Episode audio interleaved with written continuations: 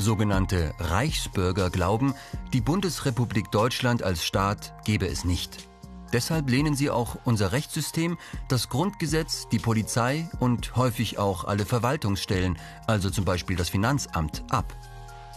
Sogenannte Reichsbürger behaupten, das Deutsche Reich, meist in den Grenzen von 1937, existiere noch immer.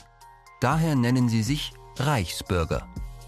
Viele stellen sich eigene Pässe aus, erfinden Währungen und versuchen, eigene Gerichte zu etablieren. Oft erkennen sie amtliche Entscheidungen nicht an, zum Beispiel Gerichtsurteile, und weigern sich, Steuern zu zahlen. Einige Reichsbürgerinnen werden gewalttätig und attackieren Verwaltungsbeamtinnen oder Polizistinnen.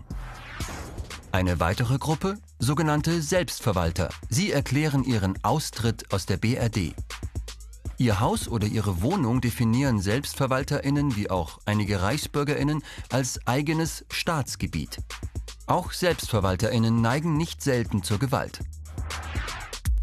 Laut einer deutschlandweiten Erhebung von 2019 gehören 19.000 Personen zur Szene der Reichsbürger und Selbstverwalter. 950 davon zählen eindeutig zur rechtsextremen Szene. 490 besitzen legal Waffen. Selbstverwalterinnen und Reichsbürgerinnen werden inzwischen vom Verfassungsschutz beobachtet.